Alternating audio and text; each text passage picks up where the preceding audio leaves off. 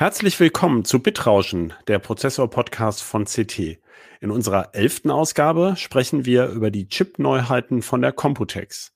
Doch zuerst hören Sie einen Hinweis von unserem Sponsor Adesso. Die heutige Folge wird euch präsentiert von Adesso. Du könntest jetzt einfach weghören oder uns beweisen, dass du einer der besten EntwicklerInnen deiner Art bist. Dann lass uns gemeinsam zocken und rette Adrian B. Im Stile eines 80er Jahre Retro-Adventures begibst du dich auf die Suche nach unserem verschwundenen Adesso-Entwickler Adrian B. Dabei musst du spannende Nachforschungen anstellen, knifflige Coderätsel lösen oder auch mysteriöse Bugs beseitigen. www.adrian-b.com Kurz registrieren und stelle dann deinen Coder-Skill unter Beweis. Die drei Besten erhalten außerdem einen neuen Super Nintendo Classic Mini. CT Bitrauschen. Der Prozessor-Podcast vom Computermagazin CT. Hallo, mein Name ist Christoph Windeck. In dieser Ausgabe des Podcasts Bitrauschen spreche ich mal wieder mit meinem Hardware-Team-Kollegen Christian Hirsch. Hallo Christian. Hallo. Ja, heute geht es um die spannendsten Neuheiten von der taiwanischen Computermesse Computex oder auch Computex, die in diesem Jahr virtuell stattfindet. Also insofern ähm, wahrscheinlich ja schon eher in Taiwan als anderswo, aber jedenfalls virtuell. Und sie läuft auch noch, die Messe. Das haben einige Veranstaltungen tatsächlich bei diesen virtuellen Formaten übernommen, dass sie dann über mehrere Wochen laufen. Und ähm, registrierte Teilnehmer können auch noch virtuelle Messestände von Firmen, zum Beispiel wie Asus oder MSI oder Gigabyte anschauen. Aber die wichtigsten Neuerungen, das ist eigentlich wie in den Jahren zuvor gewesen, als sie physisch stattgefunden hat. Die kommen eigentlich immer an den ersten Tagen, wie es also in der echten Welt war. Und da war vor allem eine Keynote, also eine eine besonders ähm, große Präsentation äh, zum Start der Messe von AMD-Chefin Lisa Su und es gab Pressekonferenzen von Intel und Nvidia. Aber lass uns mal ähm, äh, drüber reden, was wir überhaupt so spannend fanden. Christian, fang du mal an. Was fandest du denn die spannendste Neuigkeit? Also die spannendste Neuigkeit, die man kaufen kann, also zumindest in Kürze, sind diese neuen Ryzen Kombi-Prozessoren, die 5000G für den Desktop. Und äh, ja, und halt, äh, was AMD noch so ein bisschen angeteasert hat, so ein, diesen neue, der neue Cache. Mhm. Lass uns mal, wieso findest du die, ähm, warum findest du ausgerechnet den 5000G so spannend? Äh, aus zwei Gründen. Ähm, der erste Grund äh, äh, ist äh, der, dass das AMD ja in den letzten anderthalb Jahren diese Kombi-Prozessoren ja nur an PC-Hersteller ausgeliefert hat. Und äh, für ja, die, die, die Otto-Normalschrauber äh, gab es ja immer nur noch die, die Ryzen 3000G, die ja auch schon jetzt vom technischen Stand so zwei, drei Jahre alt sind. Und äh, das hat mich jetzt schon ein bisschen überrascht, äh, dass sie dann jetzt doch relativ schnell äh, gesagt haben, okay, wir werfen die auch auf, auf dem äh, ja, Endkundenmarkt. Das äh, fand ja. ich überraschend. Ne? Und also sowohl äh, der Grund, dass das eben AMD äh, ja auch knappe Kapazitäten hat, ne, dass sie das jetzt machen und eben aus Sicht des Kunden, dass es jetzt endlich zentrale Kombi-Prozessoren gibt. Das ist so diese zwei ja. Sachen daran. Das Schöne ist ja bei den Kombi-Prozessoren, dass du eben keine Grafikkarte stecken musst. Äh, kannst du natürlich machen. Und ähm, ich glaube, äh, ihr habt im Kollegenkreis irgendwie, habe ich bei unserem internen Chat gesehen, schon gesehen, dass äh, der Preis von dem Ryzen 5600X, ne, dieser Sechskerner. Das ist ja immer, das sind ja, das sind ja schon seit Jahren eigentlich immer die beliebtesten. Das sind ja die Sechskerner. Also ähm, äh, vor allem als Intel nur Vierkerner konnte. nee, nein, es war ja immer, ähm, da waren sie erstmal deutlich billiger. Mittlerweile sind sie ja teurer als Intel. Äh, aber der war ja ziemlich teuer in dieser neuen eben 5000er äh, Generation mit Zen 3 Kernen. Und der ist jetzt schon, hat er ein bisschen nachgegeben, ne? Ja, das ist, glaube ich, schon ein Teil äh, dieser 5000G geschuldet, weil die ähm, günstiger sind. Also der, der 5600G liegt so von AMD laut Angabe so ungefähr 40, 50 Euro unter dem äh, 5600X, der jetzt aber ja auch schon nachgibt. Und der 5700G liegt ungefähr zwischen dem 5600X und dem 5800X. Also da äh, war das war immer so ein bisschen Nachteil der 5000er Prozessoren, die es bisher gab, dass die halt ziemlich teuer waren. Ne? Also auch schon ja. der Einstieg so erst bei 300 Euro losging. Und die, ähm, die haben aber ein bisschen kleineren Cache, ne? Die, also im Vergleich zu dem Sechskerner, oder? Die, die 5000G. Genau, das ist, äh, ist ja ein komplett anderes Die, ne? Also weil ja viel mehr Platz für die Grafikeinheiten gebraucht wird und die IO-Einheiten sind ja auch alle drauf. Es gibt ja kein äh, IO-Die explizit. Äh, ist halt weniger Platz da und deshalb äh, ist halt weniger Level 3 Cache als bei den, äh, sag ich mal, großen 5000ern. Ja. Das war jetzt natürlich die wahnsinnig geschickte Überleitung zu dem 3D V-Cache, also 3D Vertical Cache, den AMD angekündigt hat. Äh, denn äh, eigentlich ist es ja so bei vielen, sagen wir mal, bei vielen Softwarepaketen, jetzt so klassischer PC, Windows-Software, merkt man jetzt ja nicht so einen gigantischen Einfluss vom Cache. Ähm, Gibt es natürlich, aber äh, ist ja auch schwer rauszumessen, weil die Prozessoren natürlich alle immer die Kernzahl und die Cache-Zahl so ein bisschen variiert. Ähm, und nun hat AMD oder Lisa Su hat das erstmal angekündigt, dass sie jetzt, ähm, also schon jetzt werden ja diese Ryzens, eben nicht die 5000G, aber die anderen Ryzens, die werden ja aus mehreren Chiplets zusammengesetzt, also mehreren einzelnen Dies, wie man die auch nennt, also die kleinen Siliziumplättchen. Und jetzt stapeln sie noch eins oben drauf und dadurch wollen sie den Cache, ähm, was war das, verdreifachen, ne? Also von vier, das, was Sie gesagt haben. Genau, also von 64, von 64 glaube ich, auf 192, 192 oder sowas ja. bei dem, bei dem 12 und 16 Kernern. Also man weiß noch gar nicht genau, welche kommen und ähm, sie haben es erstmal bei einem 12-Kerner gezeigt und haben, glaube ich, auch im Nachgang gesagt, der 16-Kerner soll auch kommen, also der Ryzen 5000, 9, Ryzen 9 5900X und 5950X. Die sollen dann zum Jahresende, also da nimmt man immer an, was heißt Jahresende, heißt immer Weihnachtsgeschäft, ne?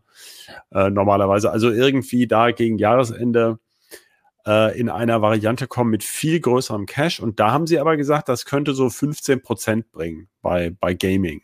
Ne? War doch insbesondere, ja, was sie so genannt haben, ja. Ja, das, äh, du, du hast so ein bisschen gesagt, äh, kann man aber nicht abschätzen, wo Cache was bringt. Eigentlich kann man es schon, weil Programme, die halt sehr speicherlastig sind, also viele RAM-Zugriffe haben, da bringt dann auch immer Cache ganz viel, weil das ist ja zwischengeschaltet.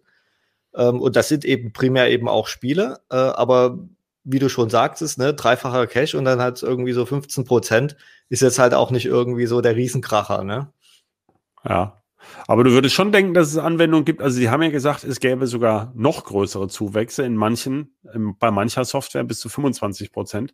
Ähm, fällt dir irgendeine Anwendung ein, wo das so sein könnte oder wo du das erwartest? Wenn man halt zum Beispiel Prime 95 auf sehr speicherlastig einstellt. Also es gibt also wissenschaftliche Berechnungen, also denke ich mal. Das war jetzt ein bisschen ne, zugespitzt, aber äh, wenn man halt jetzt wirklich äh, sehr große Datenmengen hat, also äh, wissenschaftliche Daten. Da gibt es ja immer irgendwie, äh, wenn man sehr mit riesengroßen Datenmengen rumhantieren muss, äh, da kann das was bringen. Äh, ja, also gibt schon was. Ja, es gibt ja auch von den Epics, also von den Serverprozessoren, gibt es ja Varianten, ähm, die äh, bei denen mehr Cache freigeschaltet ist ähm, als bei anderen Varianten. Also für solche Applikationen, da gibt es mittlerweile so ein paar Spielarten, wo AMD ausnutzt, dass sie halt in jedem Chiplet haben sie, glaube ich, 32 Megabyte und ähm, wenn man eben mehrere Chiplets hat, kann man auch jetzt schon also Serverprozessoren mit sehr großen Caches haben. Aber diese Größe war bei den Desktop-Prozessoren bisher nicht möglich. Und interessant ist ja, wie sie das stapeln. Also, dass sie da so ein gedünntes, abgeschliffenes SRAM-Die äh, kopfüber sozusagen nochmal anflanschen. Und äh, ähm, also das fand ich auch. Das war auch mein Highlight von der Computex bisher, weil es technisch so spannend ist, wie das gestapelt wird. Müssen wir mal gucken, dass wir das in einer der kommenden CTs mal genauer beleuchten, wie das gemacht wird. Ja, na, bisher hat ja immer Intel ganz groß dafür getrommelt. Die haben ja ganz viele mit Foveros und äh, also die haben ja zig verschiedene Techniken und EMIP immer schön getrommelt die letzten Jahre, was da alles technisch möglich ist.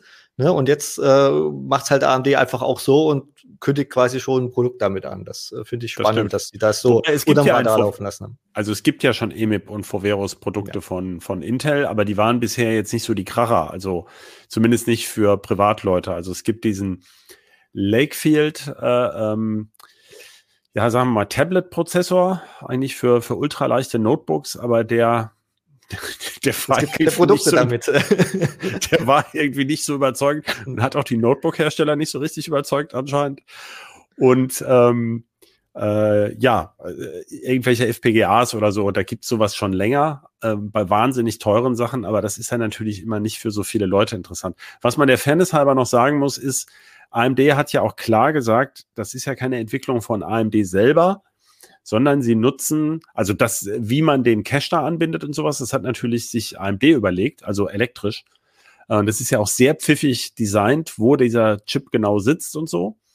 Aber ähm, die Technik wird eigentlich von TSMC, also von dem äh, von dem Auftragsfertiger, der diese Chips auch fertigt, der stellt die Technik auch bereit. Ähm, das heißt, das ist jetzt nicht auf dem Mist von AMD gewachsen, aber sie bringen halt ein fertiges Produkt damit raus. Und ähm, das schon fand ich auch ganz spannend.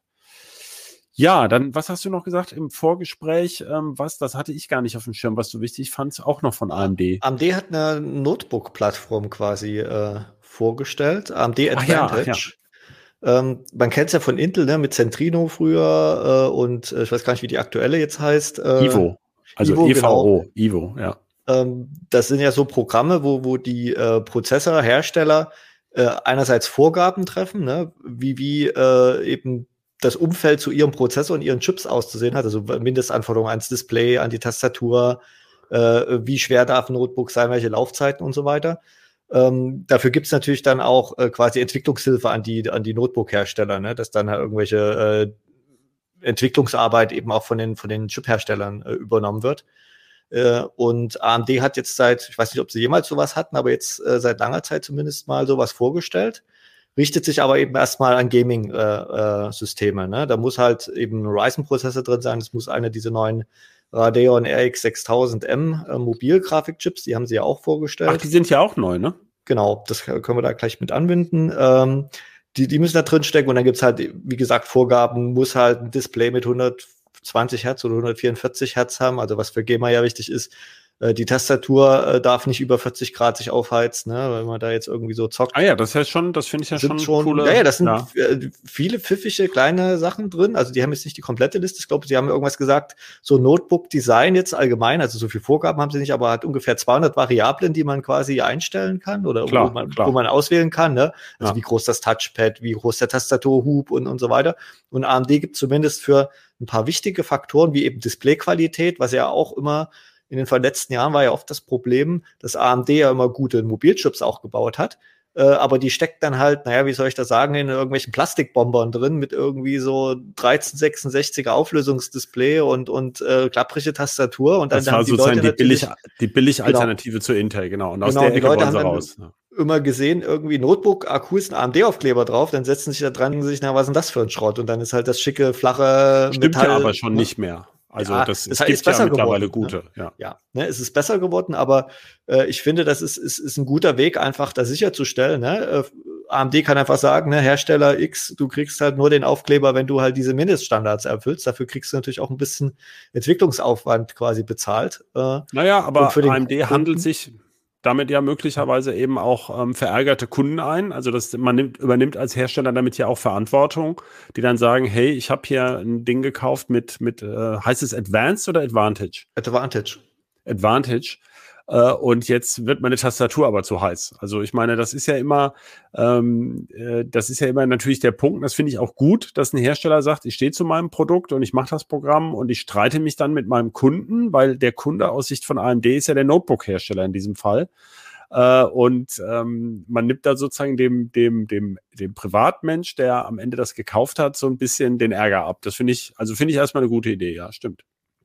Ja, aber ich denke schon, dass das geprüft wird. Äh, ähm, also, dass AMD da schon schaut, dass da nicht irgendwie jeder beliebige Hersteller auf jedes beliebige Produkt diesen. Da können wir mal, das macht. sehe ich auch so, aber wir können ja mal eine Wette abschließen. Was also wenn ich an das Evo-Programm denke und an die vorher von Intel, ähm, das haben, glaube ich, die Hersteller das ganze Kleingedruckte nicht alle gelesen. Ne? Ja. ja. Gut, Ja, was aber haben wir ich- denn noch? Ja. Ich finde es spannend, äh, dass da sowas Ja, AMD sich ich da auch auch mal rantraut. Ne? Ja. Okay. Und was war noch so deine, deine Hitliste an, an News von der Computex? ja, große Hitliste. Also es ist, äh, ich kenne ja die Computex jetzt seit zehn Jahren, können ja mal so ein bisschen aus dem Nähkästchen plaudern. Die, also die Riesenneuerung, so wie es äh, die, sag ich mal, vor zwei Jahren noch war, ne? letztes Jahr war sie ja auch ausgefallen. Ähm, das ist natürlich jetzt nicht äh, da, weil einfach äh, sie nicht physisch stattfindet. Deshalb sind die äh, Hersteller ja auch nicht so an den Termin gebunden, können halt eben auch Neuigkeiten halt mehr verteilen. Ähm, also die Trends allgemein ist es halt äh, wie die letzten Jahre auch was halt geboomt hat so ein bisschen oder was was sage ich mal äh, wo was sich gut verkauft anscheinend sind halt eben Gaming Notebooks also Gaming Hardware äh, dass es läuft halt immer noch und halt eben Mini-PCs. Ne? Die gehen ja auch in immer mehr Büros rein. Da wurde wieder nachgelegt. Da gibt es spannende Sachen. Stimmt, das äh, habe ich übrigens auch hier in meinem Home äh, Heimbüro. Ich einen von diesen Test-Nooks äh, in meiner Verzweiflung, weil mein alles Notebook so lahm war und ich kein neues kaufen wollte jetzt sofort. Ähm, das stimmt. Das ist eigentlich eine ganz ähm, nette Alternative zum Notebook fürs Homeoffice, weil eigentlich hat man ja genau diesen einen Arbeitsplatz. Also die glücklicheren Leute, äh, die anderen, die immer von der Küche ins Wohnzimmer und zurück umziehen müssen und sich vor ihren Kindern verstecken, die haben es natürlich nicht so gut, die brauchen eher ein Notebook. Aber wenn man an einem festen Bildschirm arbeitet, klar, ja, Mini-PCs, ja, verstehe ich auch. Das stimmt. Da war ja einer von Intel, wo jetzt auch äh, ein Tiger Lake ähm, 65 Watt, also ein, ein hochgezwiebelter Mobilprozessor rein soll, ne? Dieser Beast Canyon oder was war das, den sie kurz hm als ja, Teaser gezeigt noch, haben. Ja, aber da ist noch nicht viel bekannt. Äh, ähm, da wird halt das, Graf äh, das Spannende finde ich eher, da steht halt äh, drauf auf dieser Folie, ähm, äh, nimmt eine vollwertige Grafikkarte auf. Jetzt ist die Frage, von welchem Hersteller stammt der Grafikchip auf dieser vollwertigen äh, Grafikkarte, weil ja, äh, Intel hat ja gewisse Ambitionen und trommelt ja auch schon seit längerem für. Ja, sie haben so ein bisschen virales Marketing versucht. Mhm. Ne? Bei Twitter hatte dieser, dieser Entwicklungschef schon mal diesen DG2 Mhm.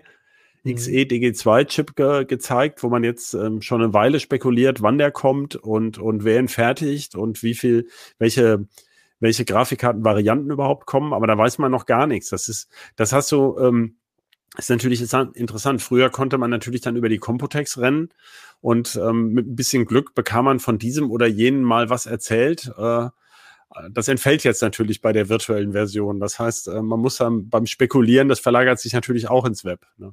Ja, das ist, das ist sehr schade. Ähm, man kann sich immer streiten, ne? wegen Ökobilanz dahin fliegen äh, und so weiter, aber das ist äh, nicht nur so das, was, was quasi offen kommuniziert wird, ne, diese Pressemitteilung und was man da halt, dass man das die Produkte gezeigt kriegt, sondern eben auch, dass man eben ein bisschen Hintergrundwissen erfährt. Ne? Also wo klemmt's gerade beim Chipmangel, welche Komponenten sind halt jetzt wirklich nicht lieferbar oder äh, was ist in Planung oder wo geht, die, geht der Trend hin? Teilweise kriegt man auch Prototypen gezeigt, die erst überhaupt erst nächstes Jahr oder sogar in zwei oder drei Jahren kommen.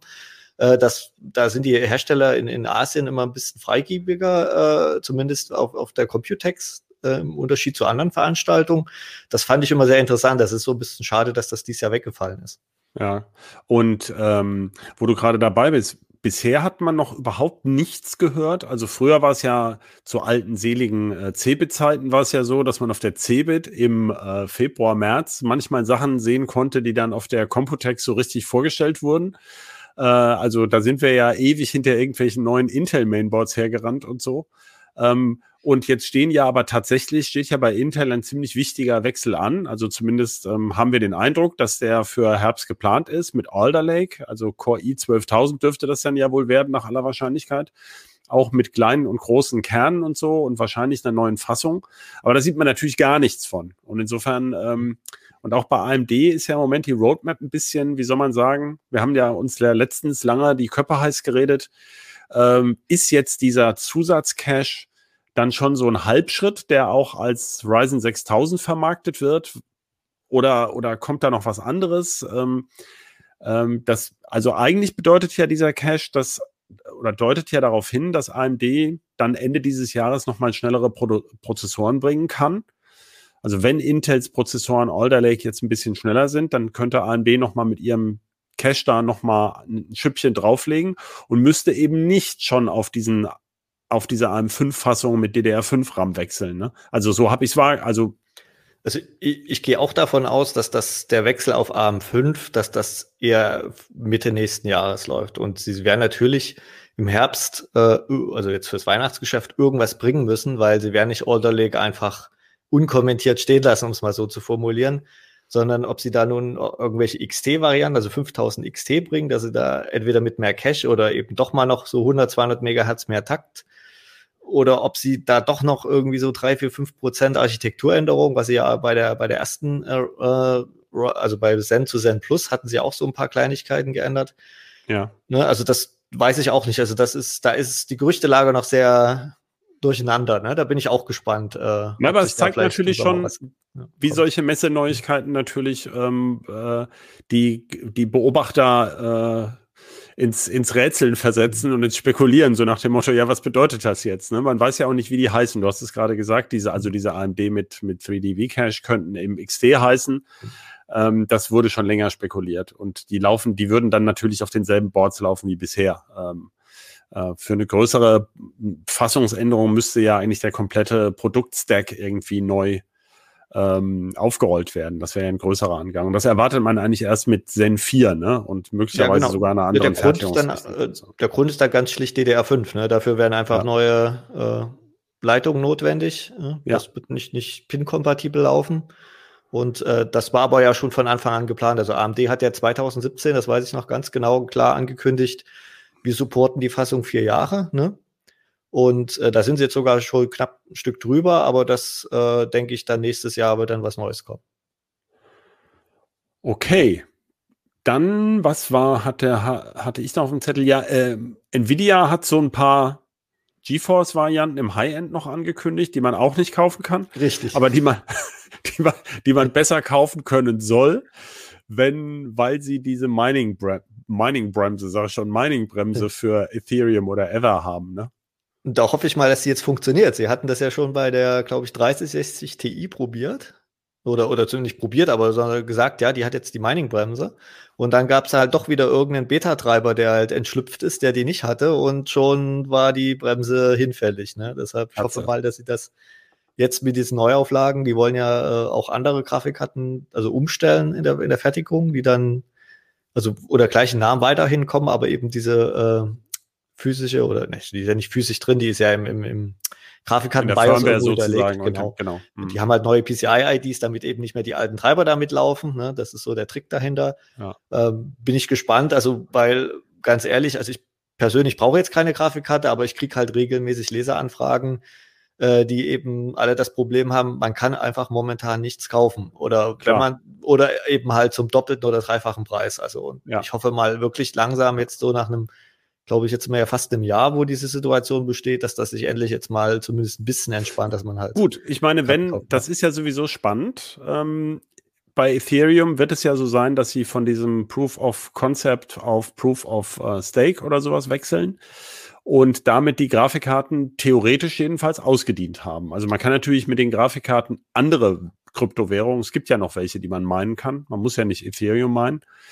Ähm, und es kann natürlich sein, dass sehr abrupt die Nachfrage abbricht. Dann sowieso. Und das soll ja noch 2021 passieren.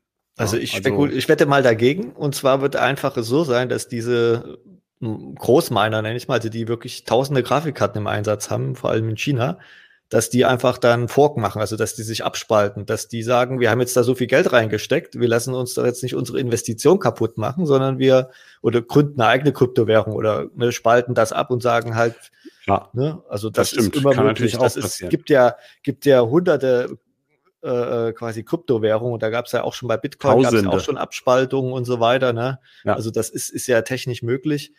Und ich weiß jetzt nicht, ob das bei Ethereum funktioniert, ne? aber ich, ich glaube nicht, dass das, äh, zumindest nicht, dass die Miner, also die Großminer, die da explizit für den Zweck Grafikkarten gekauft haben, dass die die dann quasi wegschmeißen oder die dann quasi also ungenutzt rumstehen lassen. Die werden da sich was Neues für einfallen lassen. Ah, wir werden sehen. Was ich noch spannend fand, war, ähm, dass jetzt endlich mal ein Windows on ARM Notebook nicht zu so einem Irrsinnspreis kommt, also ähm, es soll ja, das, also Samsung hat dieses Galaxy, Galaxy Book Go angekündigt. Ich habe gerade vorhin nachgeguckt, 450 Euro kannst du jetzt schon beim Mediamarkt bestellen. Ähm, ist nicht so super leicht, also 1,4 Kilo, aber auch ein 14 Zöller und LTE ist eingebaut. Also man braucht dann natürlich ja noch einen Vertrag und so weiter. Aber 450 Euro ist natürlich mal was, was nicht immer in dieser 1000 Euro Klasse ist. Ähm, es hat allerdings diesen Snapdragon, Qualcomm Snapdragon 7C, der eigentlich, weil, schon das, das Topmodell war ja keine Rakete. Und äh, jetzt haben sie noch einen abgespeckten drin und nur 4 GB RAM. Da kriegt man schon ein bisschen Tränen in die Augen. Aber immerhin geht es mal in die, in die Preiskampfrichtung. Ja, fand ich also, da bin ich mal gespannt, ähm, ob da was kommt. Ähm, ja, aber die, die Frage ist, ob, ob das den Markterfolg hat. Also vor allem in der klassischen Windows-Welt. Also im, im Business kann ich es mir gar nicht vorstellen. Da will man einfach eben, dass die Anwendungen nativ drauf laufen. Es muss ja, also emuliert werden, die meisten Anwendungen, die halt nicht für ARM nativ vorhanden sind in Windows. Da wird's halt dann noch mal langsamer, ne?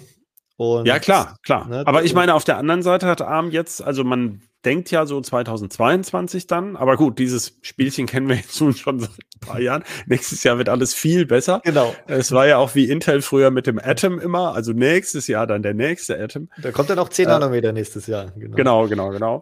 Also auf jeden Fall wollen sie dann ja mit diesem ARM ähm, V9 ähm, kommen, ja, und das ist ja wirklich, also das muss man ganz klar sagen, ähm, diese, diese ähm, Rechenbeschleuniger oder Rechen, ähm, Vektorrechenwerke, die da reinkommen, die haben durchaus das Potenzial, doch sehr viel dichter an x86 ranzurücken, als es bisher der Fall war.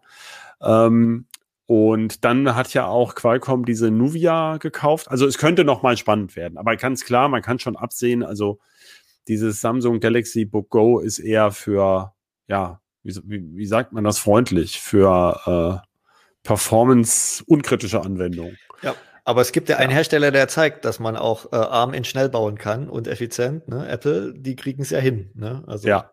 Von ja, daher, ja, ja, klar. Ne, also es ist aber möglich, die kosten aber dann auch nicht mehr 450 nein, nein, Euro. das ist klar, aber ich, ja. also ich hoffe mal, also wenn, oder anders formuliert, wenn halt äh, eben Qualcomm ist ja dran, ne? äh, als haben wir schon mehrere quasi Notebooks damit ausgestattet und trotzdem waren sie nie so der große Bringer. Ja. Und jetzt mit den günstigen, also ich denke mal, das wird erst was werden, wenn sie da halt schon auf einem äh, äh, Niveau von einem wirklich äh, klassischen Core oder Ryzen da mitspielen. Na klar, können, ne? klar. Und hat aber ARM jetzt, aber ARM hat das natürlich schon öfter mhm. gesagt, ähm, also bei ARM V9 jetzt aber wirklich, also mit diesem ja, das Problem ist, das ist zumindest ja bei den Servern das ist ja angekündigt. Das Problem ist ja, in einem Jahr dann, wenn das dann kommt, dann hat ja Intel und, und AMD ja auch wieder, ist ja auch wieder ein Stück weitergegangen. Ne? Das ja, ist so allem, bis, das ist ja das, das ist ja eben das, was mich eben bei Apple so überrascht hat, dass sie quasi, ne, nicht aus dem Kalten, sie haben ja das aus ihren äh, Smartphone-Chips und Tablet-Chips weiterentwickelt, aber dass sie halt da im ersten Schuss schon, haben sie mich verblüfft mit der Performance, muss ich ganz ehrlich zugeben. Klar. Wobei jetzt beim iMac ja auch klar wird, ich meine, da hätte man jetzt keinen M1-Chip reinlöten müssen, weil wenn du so ein riesen Blech hast äh, und keinen Akku, ähm, also es gibt ja, es ist ja nicht so, dass der M1 schneller ist als jeder beliebige x86-Prozessor, ganz im Gegenteil, der ist halt für seine Leistungsklasse ein sehr beeindruckender Prozessor, aber wenn man, wenn man da eigentlich auch 100 Watt drin verheizen kann in dem Ding, da hätte es jetzt nun kein M1 sein müssen. Aber klar, es war klar, dass die Reise dahin geht. Ähm, ich gucke mal hier auf meine Liste, was mir noch so eingefallen ist zur Computex. Ähm, ja, NVMe 2.0, also die, der neue Standard für die, oder der kommende Standard für die PISA Express SSDs. Das war aber rein für Server, ne? Also da kommt irgendwie NVMe OF, also Over Fabrics, das ist jetzt für Ultraspezialisten. Also wenn man, das ist für große Speichersysteme in Rechenzentren, ähm, hat es Verbesserungen gegeben und für diese Zoned Namespaces und andere Spezialitäten, das dürfte sich sozusagen auf die klassische PC-SSD so gut wie gar nicht auswirken. Dann gab es ein paar mehr PCI Express 4.0 SSDs, fand ich aber auch alle eher unspannend. Äh, speziell die von, von, von Micron, da diese, diese ähm, Mittelklasse, die sie da haben, die sind ja teilweise, also es gibt PCI Express 3.0 SSDs, die mindestens genauso schnell sind. Also das fand ich jetzt ein bisschen, wie sagt man es so schön, underwhelming. Also äh, die, die hätte es jetzt nicht gebraucht. Sie haben aber auch eine schnellere dabei. Ja, und dann noch USB Power Delivery mit 240 Watt. Das fand ich, also das war ja so im Vorfeld der Computex, aber das war natürlich ganz spannend. Ne? Ja. Meinst, ja, meinst du denn, du hattest ja die Mini-PCs erwähnt. Meinst du denn, dass wir in Zukunft dann auch Mini-PCs sehen, die ein USB-PD-Netzteil haben zur Versorgung? Würde mich also wäre positiv gestimmt, wenn das äh, äh, kommen würde, weil es das vereinfacht. Ne? Muss dann äh, kann dann oder kann dann halt, wenn man halt zum Beispiel einen Gerätepark hat, ne, man hat einen Notebook und man hat einen Mini-PC, kann man halt die Netzteile dann, sage ich mal, flexibler austauschen. Also jetzt das eine da, das andere dort. Ja. Wobei Verwenden, für einen stationären PC will man ja, das Netzteil okay. eigentlich nicht abziehen, ne? Oder? Aber ja, muss man halt schauen. Also der, der, es gibt ja auch äh, Möglichkeiten, ne? es gibt jetzt auch Monitore mit Typ C, dass man eben dann den Rechner über den Monitor mit Strom versorgt. Ne? Und da das, ne, über das Display-Anschlusskabel bei dem stationären ja, ja, Rechner spart man sich halt, da spart man, würde man sich dann ein komplettes Netzteil einsparen für einen Mini-PC. Also das wäre wäre dann sowohl was Kabelwust und Effizienz betrifft wahrscheinlich sogar gar nicht so schlecht. Ne? Aber muss man mal schauen. Also ich habe da auch keine Ahnung, ob das dann nicht wieder eine Kostenfrage ist. Ja, Ja, ja, vor allem genau. Also wenn man in den Monitor dann erstmal ein 240 Watt Netzteil einbaut, was man dann aber ganz selten braucht, dann macht das wieder keiner, sondern äh, deswegen, also ähm, Ben hat ja letztens solche Monitore getestet, das waren durchweg so 60, 65 Watt, was die ähm, speisen konnten. Also da für sind sie noch weit. das erreichen. Ja, ja, aber da wären ja jetzt ähm, schon 100 Watt möglich und das macht kaum einer. Also darauf wollte ich hinaus. Hm, ja. Ähm, also es ist nicht so wahrscheinlich, dass das so einfach kommt, weil also am Anfang vielleicht über die Jahre. Ne? Ja, ja klar, das ist, das ist ganz klar für, für Gaming-Notebooks, ne? Also weil die meisten flachen, schicken Notebooks haben ja eh alle ein 65 Watt oder 45 Watt USB-C-Netzteil. Ne? Habe ich ja selber Klar. hier vor mir stehen. Ja. Ja, da hast du recht, natürlich, klar. Das für die dicken Dinger, dass die auch ähm, im Betrieb dann, also die meisten Gaming-Notebooks ist ja, glaube ich, vielen Leuten gar nicht so klar, dass die äh, ihre maximale Gaming-Performance eh nur am Netzteil liefern können. Äh, der Akku wäre dann ja auch irgendwie innerhalb von einer Dreiviertelstunde leer oder so. Naja, anderthalb schaffen die, glaube ich. Aber selbst dann können die nicht ganz aufdrehen, weil ähm, vor allem die Grafikchips so viel ziehen. Ja, was ist dir sonst noch irgendwas aufgefallen auf der Computex? Was wir jetzt noch nicht hatten? Also in dem virtuellen Bereich jetzt nicht. Also es ist halt, das ist, ne, also früher konnte man durch die Messerhallen so ein bisschen durchstromern, da ist einem immer noch irgendwie so eine Überraschung aufgefallen. Das ist, das fällt jetzt ja leider weg dieses Jahr. Schade. Na gut, dann würde ich sagen, dann sind wir auch durch. Ja, vielen Dank fürs Zuhören und vielen Dank auch an dich, Christian, sowie an unseren Producer Michael. Denken Sie dran, wir freuen uns über Feedback, zum Beispiel via Mail an bitrauschen.ct.de. Zum Abschluss noch ein Hinweis von unserem Sponsor Adesso. Die heutige Folge wird euch präsentiert von Adesso. Du könntest jetzt einfach weghören oder uns beweisen, dass du einer der besten EntwicklerInnen deiner Art bist. Dann lass uns gemeinsam zocken und rette Adrian B. Im Stile eines 80er Jahre Retro-Adventures begibst du dich auf die Suche nach unserem verschwundenen Adesso-Entwickler Adrian B. Dabei musst du spannende Nachforschungen anstellen, knifflige Coderätsel lösen oder auch mysteriöse Bugs beseitigen. www.adrian-b.com Kurz registrieren und stelle dann deinen Coder-Skill unter Beweis. Die drei Besten erhalten außerdem einen neuen Super Nintendo Classic Mini.